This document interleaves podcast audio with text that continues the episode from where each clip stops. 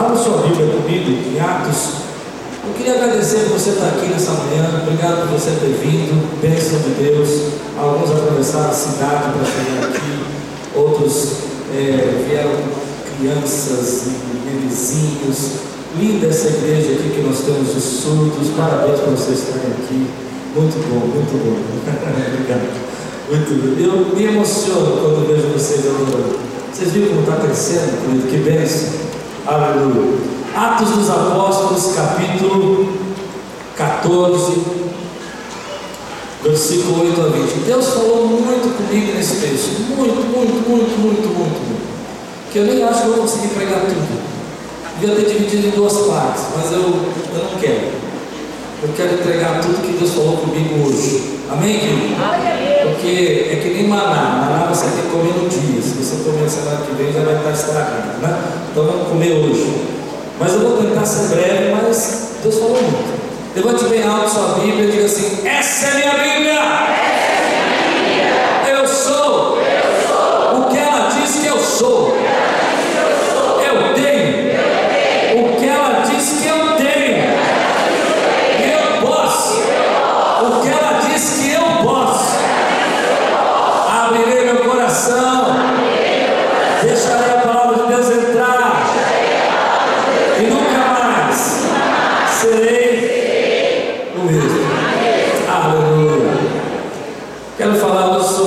As coisas mudam rapidamente. Quando as situações mudam rapidamente. Você já passou por um momento da sua vida que tudo mudou muito rápido?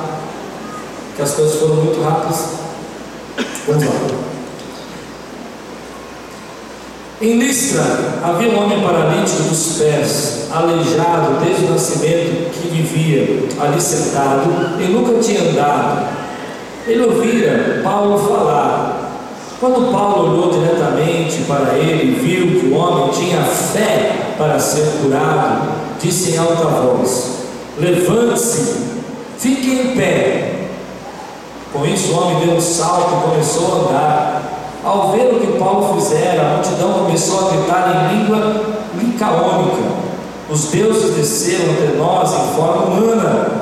A Barnabé chamavam Zeus e a Paulo chamavam ele Hermes, porque era ele quem trazia a palavra. O sacerdote de Zeus, cujo templo ficava diante da cidade, trouxe bois e coroas e flores à porta da cidade, porque ele e a multidão queriam oferecer sacrifícios.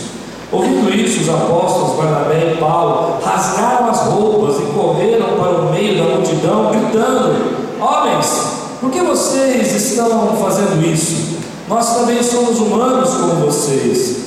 Estamos trazendo boas novas para vocês, dizendo que se afastem dessas coisas vãs e se voltem para o Deus vivo que fez o céu e a terra, o mar e tudo que neles há. No passado, ele permitiu que todas as nações seguissem seus próprios caminhos. Contudo, Deus não ficou sem testemunho. Mostrou sua bondade, dando-lhe chuva do céu e colheitas no tempo certo, concedendo-lhe sustento com fartura e um coração cheio de alegria. Apesar dessas palavras, eles tiveram dificuldade para impedir que a multidão lhes oferecesse sacrifícios. Note isso. Eles tiveram dificuldades para impedir que a multidão lhe oferecesse sacrifícios. Então alguns judeus chegaram de Antioquia e de Icônio e mudaram o ânimo das multidões. Apedrejaram Paulo e o arrastaram para fora da cidade, pensando que estivesse morto. Mas quando os discípulos se ajuntaram em volta de Paulo, ele se levantou e voltou à cidade. No dia seguinte, ele e Barnabé partiram para dentro. Vamos orar? Feche seus olhos. Busque a presença do Senhor comigo. Senhor, nós te adoramos, nós te louvamos, os nossos dízimos, os nossos louvores, mas agora nós pedimos que o Senhor fale profundamente ao nosso coração. Precisamos ouvir Sua voz, precisamos ser alimentados pela Tua palavra, para suportar, Senhor, os dias, as dificuldades que enfrentamos. Cada um que está aqui nesse templo hoje, cada irmão e cada irmã, seja tocado pela tua voz, eu me escondo atrás da tua cruz, em nome de Jesus. Amém. Você pode dizer amém por isso? Amém. Essa é a primeira viagem missionária de Paulo. É a primeira viagem de Paulo e ele sai de Antioquia e vai passando algumas cidades da Grécia até ele chegar em Listra. E é interessante que quando ele chega em Listra, ele vê uma pessoa, e isso é um tema para uma outra pregação, porque Deus falou muito comigo, como eu disse. É, ele olha para uma pessoa aleijada e percebe que aquela pessoa estava cheia de fé para ser curada. Eu fiquei pensando nisso? Não é o tema de hoje. O que é estar cheio de fé para ser curado? O que é estar. Quero que você olhe para mim hoje me veja, veja cheio de fé para ser curado. E Paulo, percebendo que aquele homem estava pronto para receber essa cura, ele profetiza a cura, declara a cura, determina a cura, e ele se levanta, ele é curado, e toda aquela cidade entra numa grande alegria, uma grande festa, e eles começam a achar que Paulo é Hermes, porque Hermes é o deus grego da fala, era ele que mandava os recados de Zeus, e Barnabé, para não falar muito, seria Zeus, e eles começam então a querer fazer uma cerimônia. É, se você já, já viu isso em filmes, eles trazem aquelas carroças cheias de flores, bois, para sacrificar, e ali eles vão fazer uma grande festa em nome deles. E Paulo, quando vê tudo aquilo, Paulo, Paulo quando percebe tudo aquilo, ele para tudo isso e ele começa a dizer: Não, eu sou apenas um homem, vim falar das boas novas do Evangelho, e aquilo parece que vai tomando uma proporção gigante.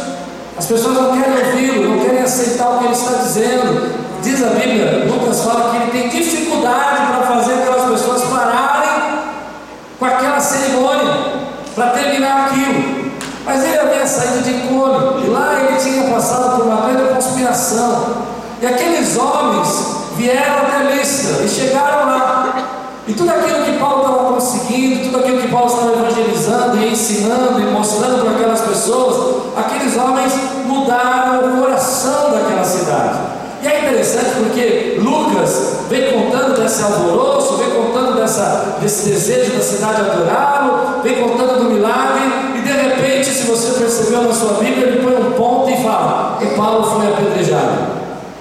Não, você não entendeu. E Paulo foi. E aquilo saltou no meu coração,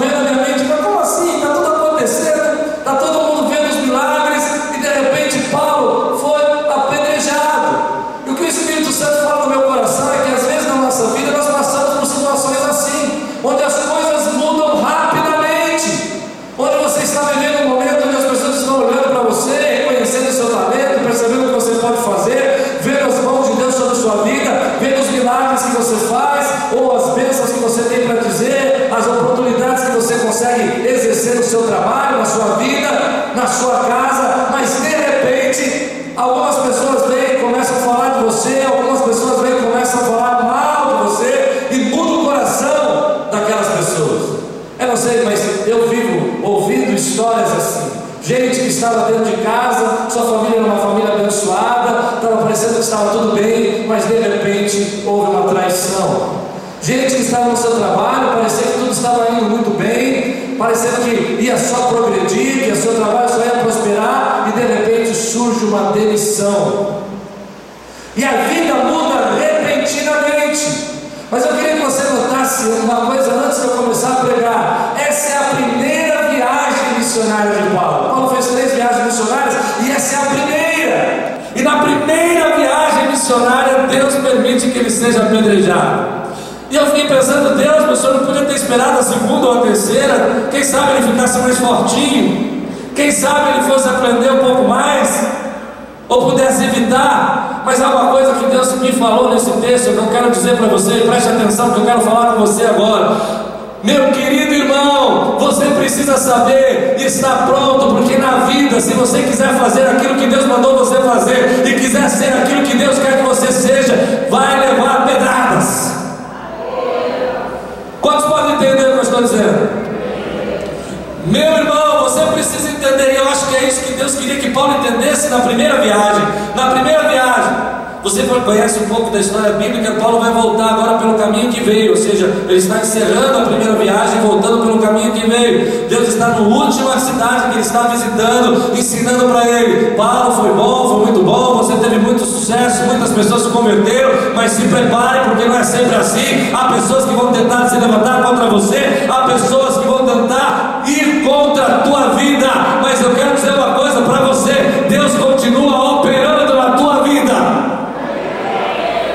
Eu conheço muita gente que está passando por apedrejamentos.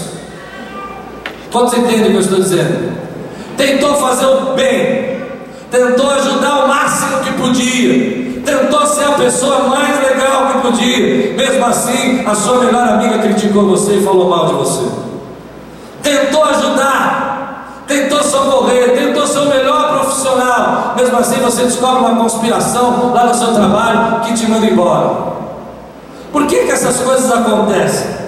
Por que, que essas coisas vêm na nossa vida?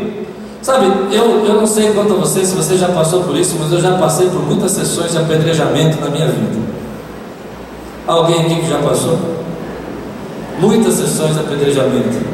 Amigos íntimos, por exemplo, que quando você compartilha uma coisa com ele, eles viram aquilo como uma pedra sobre você. Já passou por isso? Pessoas que você achava que estavam do seu lado não estão. Já passou por isso? Mas deixa eu, deixa eu ministrar algo na tua vida. Se prepare, isso vai acontecer. E vai acontecer muitas vezes na sua vida. Mas o que me impacta nesse texto é o último versículo. Diz assim: Apedrejaram Paulo e o arrastaram para fora da cidade, pensando que estivesse, diga comigo, pensando que estivesse ah, você precisa imaginar isso que está acontecendo. Irmão, primeiro você precisa entender que apedrejamento não é queimada. Não é jogo de queimada da escola. Pegava a bola, bolinha de borracha, atacava, já doía, não doía? Tem jogo queimado aqui. Uma bolada de queimada não doía? Estava uma marca na perna. Apedrejamento, eles pegavam pedras pontiagudas, pedras pesadas, pedras grandes, pedras que pudessem ferir, que pudessem entrar e aquilo era arremessado como uma bala. Pedras para atacar a cabeça, pedras para atingir o crânio, para rachar o crânio. A Bíblia está dizendo que Paulo sofre um apedrejamento desse nível. As pessoas jogam tantas pedras nele, e você precisa entender isso: que a morte por apedrejamento não é uma morte rápida. Não é que a pessoa toma uma pedradinha e já morre. Muitas vezes aquilo precisa ser levar tempo. É pedra sobre pedra, pedra sobre pedra sendo atacada. É uma pedra no rosto, uma pedra na perna, uma perna na barriga, uma perna no pé, uma que pega a orelha, uma que pega a cabeça, uma que pega os olhos. E eles atacaram tantas pedras, como às vezes a vida nos ataca tantas pedras, que ele, Paulo ficou como morto. Perceba que Lucas era médico e ele deixa bem claro que Paulo não morreu. Ele está dizendo que Paulo parecia estar morto. E levaram ele para fora. E, e aí entra a parte que eu quero dizer para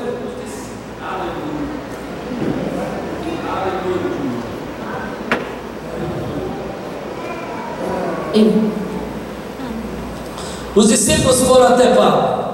E eu fico imaginando, pensa aqui, eu não vou falar de mim porque eu estou fora.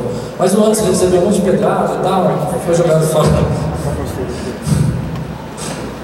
o apedrejamento é para você. Foi jogado fora da cidade, e aí veio o Celso, veio o pastor Daniel, a gente se une lá, ele abre, e nós vamos andando assim, e todo mundo pensando, e agora? Paulo morreu, quem vai fazer o culto fúnebre? Pego eu, prego você. Não é? E de repente, quando eles chegam perto do apóstolo Paulo, ele se levanta. Eu imagino ele se levantando, limpando a poeira, assim: Ei, hoje não é dia do meu funeral, hoje não é o dia que vocês vão celebrar o meu velório. Deus tem uma história na minha vida, Deus tem um propósito na minha vida. As pessoas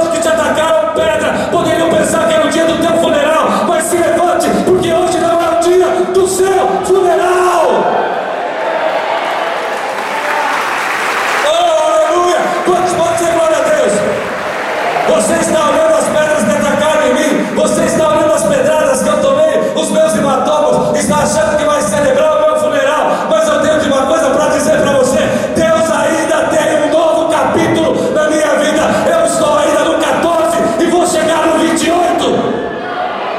Você não entendeu?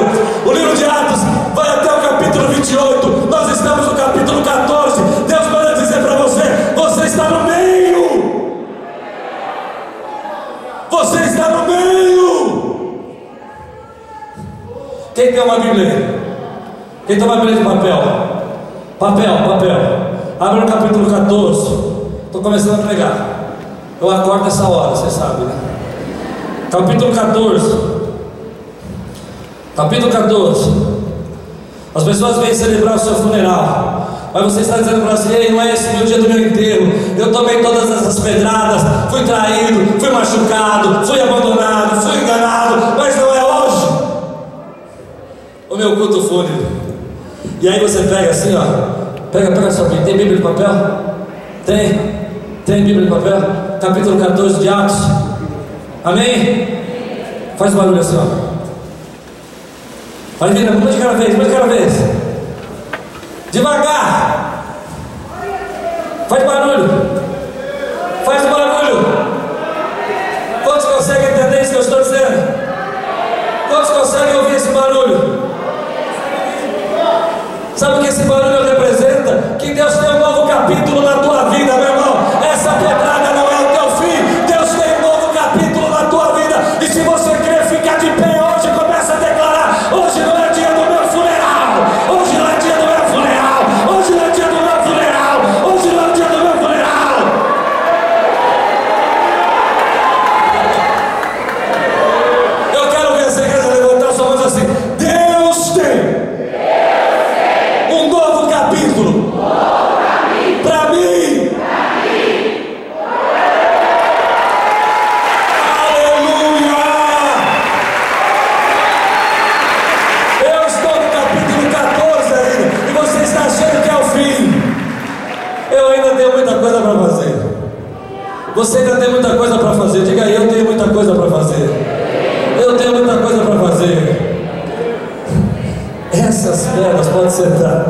Essas pedras, essas pedras, querido, não são o seu fim.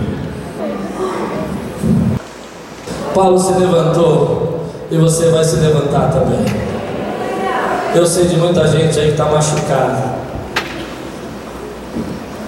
Eu sei de muita gente que está numa fase na sua vida que não consegue ver a mão de Deus. Eu preguei semana passada sobre isso. Não consegue reconhecer a mão de Deus. Mas você vai se levantar. Você vai se levantar. Eu fico imaginando você, querido, aí, caído como Paulo, que tomou uma pedrada na tua vida, e foi às vezes uma traição, foi às vezes um abandono, foi uma calúnia, foi uma mentira, e você está machucado, mas eu vejo o poder de Deus entrando sobre você, como entrou com Ezequiel e te pondo de pé, te levantando. Você vai se levantar. Você precisa dizer isso. Eu vou me levantar. Que cena sobrenatural! Que cena sobrenatural! Eu imagino Paulo ensanguentado, feridas, mas eles pensaram que ele tinha morrido, é porque foi forte, né? Ou não? Provavelmente ele tinha desmaiado profundamente, não é isso? Mas eu vou dizer uma coisa, eu fico imaginando o poder de Deus entrando sobre a vida dele, querido, e pondo ele de pé. Assim como eu sei que nessa manhã você veio aqui hoje, porque o poder de Deus vai entrar na tua vida e vai te pôr de pé, vai te levantar, querido, vai te levantar das traições, vai te levantar das decepções do ministério, coisas que você não entendeu que aconteceu na igreja, problemas que você passou na igreja. Deus vai levantar, porque Deus tem uma obra na tua vida e Ele tem um capítulo novo para fazer na tua vida. Quantos estão prontos? Eu estou vendo aqui, gente. Agora entendo que Paulo olhou e viu o homem pronto para ficar de pé. Deus é tremendo. Oh, ele viu o poder de Deus e a fé para fazer o aleijado ficar de pé. Hoje eu estou vendo gente aqui, querido, que estava machucado e tem fé dentro dele para se pôr de pé e continuar caminhando. Diga comigo: não é o meu funeral, não é o meu fim. Não é tempo de chorar, meu filho. É de chorar no fim. Há uma coisa interessante que eu sempre vejo aqui na igreja: é gente que pensa que a vida acabou. Uma vez eu conhecendo um jovem, adolescente, marcou um horário, tal, ele não era daqui da igreja, ele precisava falar urgente, e era muito importante, e ele veio. Pastor, minha vida acabou. Eu falei, meu rapaz, quantos você tem? 15. Já acabou? É, acabou. E eu posso saber por que tua vida acabou? Porque ela me deixou. A mulher da minha vida me deixou. Ah, vocês estão rindo, né? Vai ter muita gente que pensa que a vida acabou. Quando toma uma pedrada, pensa que a vida acabou. Eu já vi pessoas chegarem para mim com 25, porque perderam o emprego, e falam que a vida acabou. Com 30, porque alguém partiu da sua vida, e falar que a vida acabou. Com 50, porque descobriu uma enfermidade, e falar que a vida acabou. Com 60, 65, agora com esse novo plano de aposentadoria, talvez 80, porque se aposenta e falar que a vida acabou. É muito triste quando a gente pensa nisso, mas eu amo história de superações. Eu conheço gente aqui que morou na rua e Deus tirou da rua porque a vida não acabou. Eu conheço gente que tomou todo tipo de pedrada de traição. Quando a pessoa abandonou, saiu de casa, repudiou, foi culpado, foi xingado, foi dito que a culpa era dele. Mas a vida não acabou. Porque a vida só termina quando Deus diz que termina. A vida só termina quando Deus fala que termina. Mas há muita gente que olha para nós e fala assim: olha, eu não sei se eu tenho mais futuro. Eu não sei se eu tenho condições. Eu acho que o que eu passei agora nunca mais eu vou sair dessa. Posso dizer uma coisa para você? Nessa manhã, deixa o poder de Deus entrar na tua vida para te pôr de pé. Deixa Ele escrever um novo capítulo na tua vida. Eu quero te dar cinco dicas sobre isso. Posso? Rapidamente, se você quiser se levantar. Primeiro, as pedradas doem, mas não determinam o fim da caminhada. Aprenda uma coisa na tua vida, querido: na tua vida você vai ter muita pedrada. Se você quiser, a gente fica aqui contando história triste um pro outro. Essa semana veio um jovem amigo meu, muito querido, muito conhecido, famoso, não é daqui, veio me procurar para pedir um conselho. E ele estava sofrendo calúnias e aquilo estava destruindo ele. E ele falou: Pastor, é um absurdo. Eu fiz tudo que eu podia e a pessoa continua me caluniando. Eu disse uma frase para ele que ele ficou bem chocado. Eu falei, querido, aprenda uma lição. A calúnia vai ser inevitável. Quanto mais sucesso, fama você tiver, mais você vai ser caluniado. Mas isso não determina teu fim porque quem justifica você é Deus. Meu amigo, você precisa entender isso, que há muita coisa ainda para vir. Isso que você passou. Deus tem na sua palavra a glória da segunda casa. Deus tem na sua palavra milagres para fazer, destituições, renovo, processos. Você não pode desistir.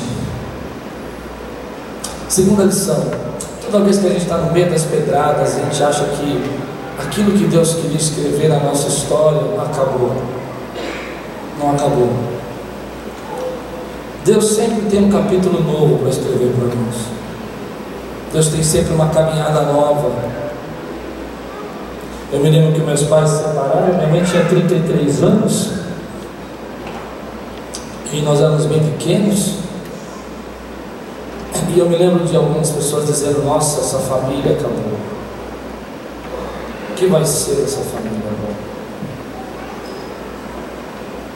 Mas essas histórias que a gente vive na nossa vida são os que nos, nos fazem fortalecidos. Eu vou lembrar de um filme aqui que só quem tem mais de 40 vai lembrar. Então, se você não lembrou, o tio, vai contar para o seu filho. É, tinha um filme que eu achava engraçado na nossa juventude, quem tem 40 vai lembrar, chamava Máquina Mortífera. Lembra desse filme? Agora saiu um remake dele muito ruim, mas na nossa época era legal, era legal. E tinha uma cena que eu nunca mais esqueci, olha, eu vi esse filme há muitos anos, que o policial lá, maluco lá, mais agitado, esqueci o nome dele, Riggs, né? Riggs, né? Ele senta do lado de uma moça que ele está paquerando, E eles começam a falar sobre as cicatrizes. Não sei se você lembra dessa cena. E ele fala assim: Ah, isso aqui foi um tiro de bala. Aí ela fala: Essa aqui foi uma facada. Lembra dessa cena? Aí ele fala: Essa aqui foi não sei o que, não sei o que lá. Eles vão aumentando. Aí ele tira assim a camisa e mostra lá um corte daqui aqui. Ah, isso aqui me rasgaram no meio. Eles vão brigando. E às vezes, querido, a gente não entende que são as nossas cicatrizes que fizeram sermos aquilo que Deus quer que a gente seja. Você vai ser um pastor incrível se você conseguir superar suas cicatrizes. Você vai ser um pai incrível se você entender que essas cicatrizes que ficaram não vão determinar quem você quer ser ou quem você pode ser. As cicatrizes são as nossas histórias. Paulo fala isso, fala assim: olha, eu tenho as marcas de Cristo, eu tenho as cicatrizes para contar a história para você, que eu não me envergonho do Evangelho. Então, meu irmão, há uma palavra de Deus para você nessa manhã. Sabe, tudo isso que você sofreu e todas as marcas que você sofreu, Deus está ensinando algo para você, está fortalecendo a tua vida, porque Ele tem o melhor dele ainda para fazer na tua vida. Ah, eu olho as minhas cicatrizes hoje, doeram muito. Eu tenho uma aqui que eu quase perdi um pedaço do meu pé. Eu já era pequenininha assim, desse tamanho, mas ela era desse tamanho. Desse tamanho. E se batesse água, doía. E se tomasse banho, caísse água em cima, eu gritava. Hoje eu não lembro mais dela. Ela é pequenininha. Ela foi se fechando. Sabe por quê? Porque a graça de Deus se derramou, meu irmão. Quantos podem dizer amém por isso? Aí. Terceiro, não permita que suas emoções impeçam você de continuar. Não, você precisa entender o que estou dizendo que essa é isso. Às vezes nós interpretamos as coisas de uma forma tão terrível, tão terrível. As nossas emoções vão dizer se é o fim ou não. É a forma como você interpretar. Muita gente aqui vai desistir quando toma as suas primeiras pedradas porque não consegue controlar suas emoções. Está doendo. É difícil. Não foi fácil. Eu tenho vergonha. Tudo bem, eu entendo você. Mas se levanta não deixe as suas emoções te jogar para baixo. Eu vi uma história essa semana muito interessante de um jovem que foi tomado da sua casa porque seus pais eram alcoólatras e foi levado para casas de abrigos e passou por três casas de abrigos. E depois, quando ele chegou na juventude, as casas eram terríveis, ele só sofreu nas casas, ele não tinha o que fazer, começou a usar drogas, se envolveu com tráfico, foi parar na cadeia. E você olha para a vida desse homem e você fala assim: ah, esse rapaz aí não tem mais jeito. Não é assim? Mas ele estava lá na cadeia e quando ele saiu, uma pessoa não teve tratamento psicológico, não teve ajuda psiquiátrica, não teve nada. Quando ele saiu da cadeia, arrumaram uma oportunidade de trabalhar numa empresa, uma empresa estatal. Ele foi trabalhar lá para ser carimbador. E ele começou a crescer, começou a crescer, começou a crescer. E uma dessas aventuras do passado trouxe uma cicatriz para ele, que foi que ele ficou coxo. Mesmo assim, ele não desistiu, conheceu uma moça, casou lá no trabalho, eles abriram uma empresa, se tornou rico, foi um bom pai, cuidou dos filhos, e agora ele está conversando com um psiquiatra porque o psiquiatra quer descobrir o que fez esse homem mudar. O que fez, sem ajuda nenhuma, ele sair. Sabe o que é? É acreditar que você pode levantar. Você precisa acreditar que você pode se levantar, querido. Quarto, cuidado. Cuidado com as decisões definitivas sobre problemas temporários. Muita gente já tomou decisão definitiva para uma coisa que vai passar. Eu já fiz isso. Ah, assim! Era uma coisa que depois de três meses não lembrava mais. Você imagina, por exemplo, Paulo, ele passando por um apedrejamento, eu sei que eu vou minimizar um pouco, mas você precisa entender: o apedrejamento é uma coisa que acontece, mas acaba. Ninguém vai ficar a vida inteira sendo apedrejado, mas ser um apóstolo é um chamado para a vida inteira. Conheço gente que vai abandonar o ministério, vai abandonar o chamado de Deus por causa de uma pedrada. Pedradas são temporárias, chamado aquilo que Deus tem para você para o resto da sua vida. Conheço gente que quer abandonar a família porque está desempregado. Desemprego é temporário, família é aquilo que Deus te deu como herança do Senhor para você. Todos podem dizer amém? Conheço gente que quer abandonar a vida porque apareceu uma enfermidade. Enfermidade, meu irmão, sim, pode levar à morte, não vou minimizar, não, mas eu quero dizer uma coisa para você: muitas enfermidades que você já enfrentou, acidentes, lutas. Eu conheço gente que não sei como explicar isso para você, mas o carro ficou no formato do corpo dele para que ele não fosse amassado. Quem consegue entender isso? E eu não posso entender que foi uma lata que pensou em fazer um casulo. Eu posso entender que Deus continua sustentando a vida dele e naquela hora pegou aquela lata o carro e fez um casulo. Conheço gente que tomou tiro e está vivo. Por quê? Mas aí você tem que entender o que eu falei, as suas emoções. Porque eu posso tomar um tiro e dizer, Deus me abandonou. Ou eu posso tomar um tiro e dizer, o Senhor me livrou. Quantos conseguem entender? Eu posso muitas vezes passar por um desemprego, como já passei, e entender que Deus me tirou de lá porque era o melhor que Ele tinha para mim. Ou eu posso passar por um desemprego e dizer: o que, que me adiantou ajudar e servir a obra de Deus? Já ouviu isso, vai? Fala a verdade. Quem aqui nunca ouviu isso? Quem aqui nunca disse isso? Mas eu vou dizer uma coisa para você: não tome decisões definitivas sobre problemas, situações temporárias. Você pode dizer amém por isso? Por último, a condição que você está não supera a sua posição. Não, você precisa entender. A condição não supera a sua posição. Por quê? Qual é a condição física de Paulo?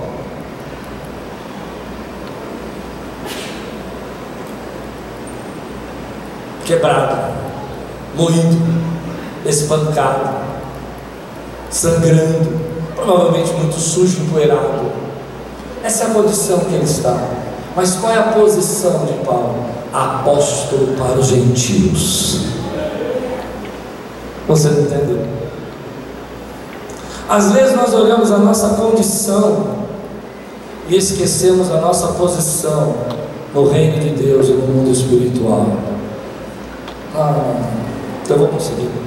Às vezes nós estamos olhando as marcas, as dores, o sangramento, as fraquezas, os aparentes fracassos e estamos esquecendo a nossa posição de filho, de herdeiro, de escolhido, de comprado pelo sangue de Jesus, de noiva. A sua condição hoje não exclui, não elimina a sua posição. Vou pregar para você, preste atenção. A Bíblia diz que havia um pai, Jesus contou essa parábola que tinha dois filhos, e um dos filhos pediu toda a sua herança. Qual é a condição desse filho? Qual é a condição? Comendo comida de porcos. Você precisa entender isso. Os porcos eram animais abomináveis aos judeus, e a pior coisa que poderia acontecer para um judeu era comer comida de porco, era preferível morrer. Mas a condição daquele jovem era porque ele não tinha nenhuma outra condição financeira, moral e nenhuma condição de sair daquele lugar. Mas a posição dele era a posição de filho. E quando o pai olhou pela janela, aquele filho desfigurado, sujo, maltrapilho,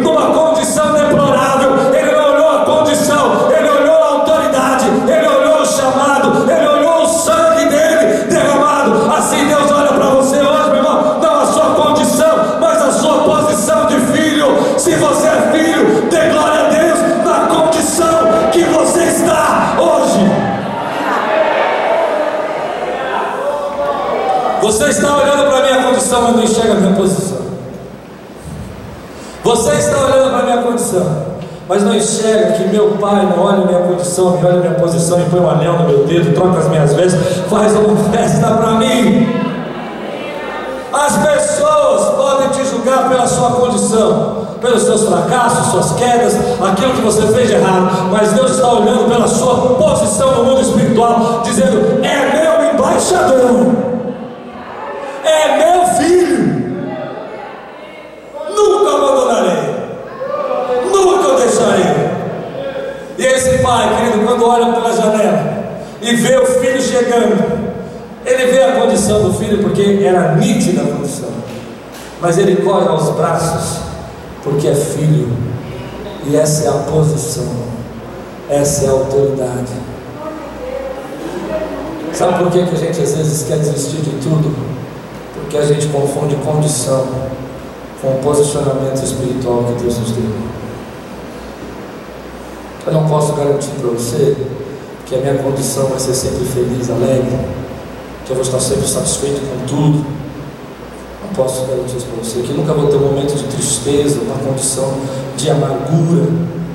Mas eu posso garantir para você, querido, que ainda que você esteja sentindo tudo isso, a sua posição no mundo espiritual não mudou. Você é filho, herdeiro. Por um minuto, pare de olhar para a sua condição olhe para a sua posição. Revestidos de toda a armadura de Deus. Você está vestido de toda a armadura de Deus. Romanos 13, você tem uma armadura de luz na sua vida. Quando você enxerga essa condição e essa posição na sua vida, levante sua mão e diga assim: Eu quero agora viver pela minha posição, não pela minha condição. Viver pela condição é você olhar para a tua vida e falar assim: Eu não tenho dinheiro. Não, não é verdade, você está sem dinheiro. A condição é estar sem, mas o dinheiro vai chegar na sua vida. Eu sou um desempregado. Não, você não é desempregado, você está desempregado. Você dizer eu sou, quer dizer que essa é a sua posição. Sempre para sempre será. Deu para entender? Não? Mas essa é a sua posição. Eu sou triste. Não, não, não. Você está. Eu entendo. Há momentos que é muito difícil mesmo. Mas a sua posição é receber o fruto do Espírito que é paz, paciência, alegria, bondade. É isso que Deus reservou para a tua vida. Você quer isso? Então me lembrei de um texto. Não vai dar tempo. Me lembrei de um texto. Um texto de um menino que eu amo na Bíblia. Vou demorar uns 10 minutos aí. Mas eu já sei. Lembrei um texto. Não, a culpa é minha. Eu tenho uma palavra que eu falo ela só. Eu falei a palavra. É, quando eu estava lendo esse texto, eu lembrei um texto de Davi. Davi, quando chega diante do rei Saul, ele vai lá e, e, e ele fala: Vamos ler junto? Vamos. Vamos ler, acho que vai, a Bíblia vai falar mais. Vamos ler junto. 1 Samuel capítulo 17, versículo 34 a 35. Mas vocês estão cansados? E quando a minha esposa sobe assim, é um toque que vocês estão cansados. Estão cansados? Vamos lá. 1 Samuel 17, 34 a 35.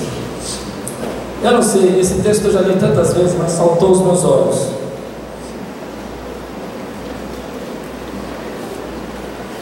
Hum. Davi, amém, irmãos? Prontos? Vamos ler juntos? 1 Samuel capítulo 17, 34 a 35. Davi, entretanto, disse a Saul: Teu servo toma conta de ovelhas de seu pai. Quando aparece um leão um urso e leva uma ovelha, e leva uma ovelha do rebanho, eu vou atrás dele. Nossa, peraí, peraí, peraí. Ele não vai atrás com uma, uma espingarda daquelas que a gente assiste no filme atirador, assim, que tem aquela. Não, dentro de, uma, de um carro blindado. Esse garoto vai atrás do leão e do urso com pedra, com um pedaço de pau. Ele não vai atrás do leão, você pode imaginar isso? Quando, olha ele falando para o rei, não, você precisa entender. Imagina um garoto adolescente assim, não muito forte, ruivo, não muito alto, e ele falando para o rei: Rei, é o seguinte, quando vem um leão, não sei se você já viu um leão de perto, você já viu? Não, não assim aqueles que você vê no zoológico que está do outro lado do vale. Eu fui uma vez, uma, não sei onde eu estava, não lembro agora, mas tinha um vidro e um leão. Ou seja, era o vidro e o leão. E eu estava ali, olhando para o leão. O bicho é musculoso, gente. O bicho é musculoso, é imponente. Né? É um negócio assustador. Assim. Ele para assim, ó. É bombado. Não sei se aquele leão é bombado, mas ele estava bombado. Aí eu fiquei olhando aquilo, eu fiquei lembrando dessa cena. E aí Davi fala assim para Saul, olha, quando vem um leão e pega uma ovelha e leva, eu saio correndo atrás dele. Eu falei, eu saio para outro lado. Eu vou sair atrás do leão. Então olha o que esse menino está dizendo. E vou atrás dele. Dou-lhe golpes. É o gatinho dele. É o gatinho. Ele vai dando golpe no leão. Não, tá bom. Essas coisas me impactam na palavra de Deus e livro a ovelha da sua boca. Agora note essa parte que eu quero que você entenda, porque vai haver uma explosão aqui hoje espiritual, amém? Preparado para isso? Quando se vira contra mim, o leão, tá? Ou o urso, mas vamos falar do leão. Ele vai falar do leão. Quando se vira contra mim, ele se vira e fala assim: Oi, tudo bem? Obrigado por você ter vindo. Né? Né? Eu pego pela juba. Ai, mano. Tá na hora de você parar de chorar e pegar esse leão aí de problema pela juba. Tá na hora de você se levantar dessas pedradas e pegar esse leão pela juba. Aí ele diz aqui: Eu pego pela juba. Eu quero dizer o que Deus falou no meu coração, posso? Meu querido irmão, pega esse problema pela juba, torce ele, joga no chão, se ponha de pé.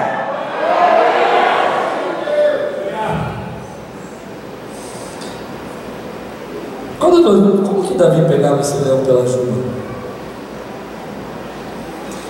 Como é que ele fazia isso? Não era seu porte físico, porque a Bíblia diz que ele não era muito forte, muito alto. Não acho que era só habilidade, porque pegar um leão pela juba com habilidade, acho que nem se ele fizesse jiu-jitsu no fight ele pegava.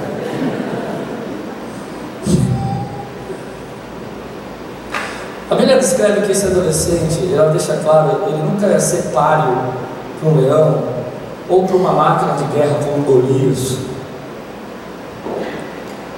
Ela descreve que ele não teria condição de nem segurar a armadura de Saul e andar com ela, de tão pesado que ela era, quanto mais derrubar um gigante. Mas existe um poder derramado sobre as nossas vidas que chama graça. É a graça, querido, que faz Davi pegar leão e jogar no chão. É a mesma graça que está na tua vida, fazendo você pegar os seus problemas e virá-los no avesso. Não era um poder de regeneração. Paulo não era um mutante que se regenerava sozinho, mas era a graça regeneradora de Deus que estava na vida dele, o colocando de pé. O que faz algumas pessoas levantarem é quando elas se apoiam na graça de Deus para colocá-las de pé. Você precisa entender isso, querido. O que fez aquele jovem se levantar da prisão e se tornar um homem rico, um bom pai de família, ele vai dizer isso, foi a graça de Deus. O que fez o Nick, aquele que eu trouxe os vídeos, sem braços e sem pernas, se tornar um grande palestrante, pregador, evangelista, foi a graça de Deus. O que fez você não ser consumido, o que fez você não ser derrotado, o que fez você não, não sucumbir nas últimas calúnias, nas últimas traições, é a graça de Deus que te mantém de pé. Meu irmão, existe um poder de Deus sobre sua vida, esse poder chama graça. O que faz com que aquele carro vire uma cápsula para que proteja aquela pessoa e ela não morra, é a graça de Deus que salvou. Eu não sei quantas pessoas aqui já passaram por momentos da sua vida que deveriam ter morrido em acidentes, em casos difíceis, eu não sei quantos já passaram. Levante sua mão, quem tem certeza que ali foi um livramento, levante sua mão. Eu vou dizer para você: não foi sua habilidade de piloto, não foi a sua habilidade de cura, foi a graça de Deus que te sustenta. E meu irmão, o que vai levantar você desse pó, o que vai levantar você dessa pedrada, não é a tua força, não é a sua habilidade, não é como você é bonito, mas é porque Deus está revestindo você de graça está te colocando de pé. Digo mais: você só não saiu da casa do Pai, você só não abandonou, não é porque você tem medo do inferno, não é porque você não tinha outra coisa para fazer, mas que foi a graça de Deus que grudou em você e te trouxe de volta para casa. Depois de tudo que você passou, você tinha todos os motivos para nem crer mais, mas você continua crendo porque a graça de Deus foi derramada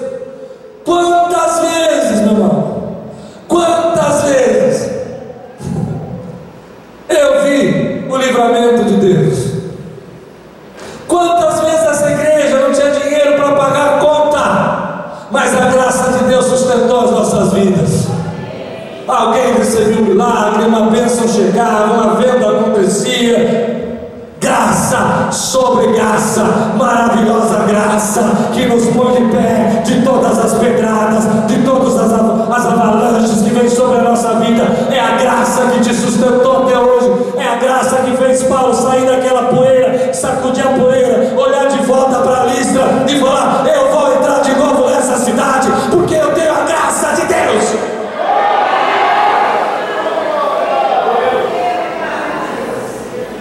Nós vamos entender isso. Às vezes nós conseguimos entender. Porque uns vão e outros não. Graça. Porque as pessoas falam coisas iguais. Um toca mais, outro não. Graça. A Bíblia diz lá em Êxodo, olha, eu vou colocar graças nas pessoas do povo a seu respeito. As pessoas começam a abençoar o povo de Israel. Você tem algo na sua vida que é a graça. E é essa graça que faz você do medo pó.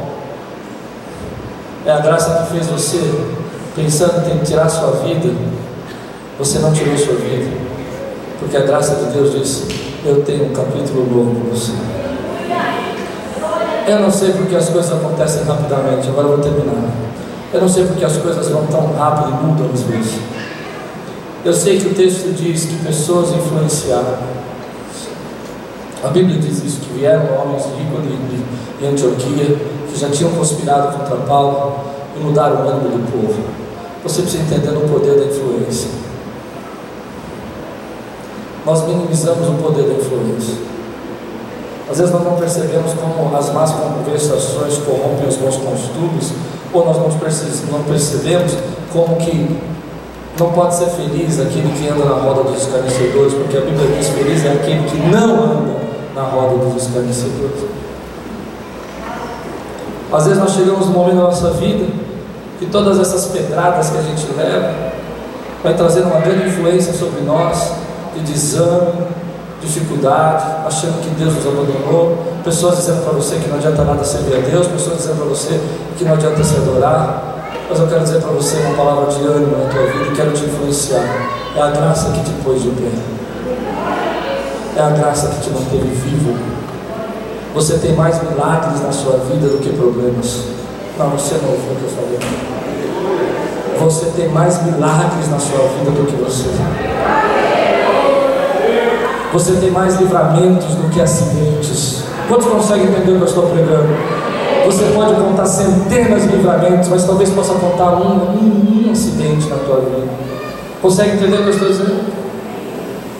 Você tem mais amparo, socorro de Deus, porque a graça de Deus envolve você hoje. Pega você no meio dessa pedrada, te põe de pé e diz: Ei, eu começo o capítulo 15 na tua vida.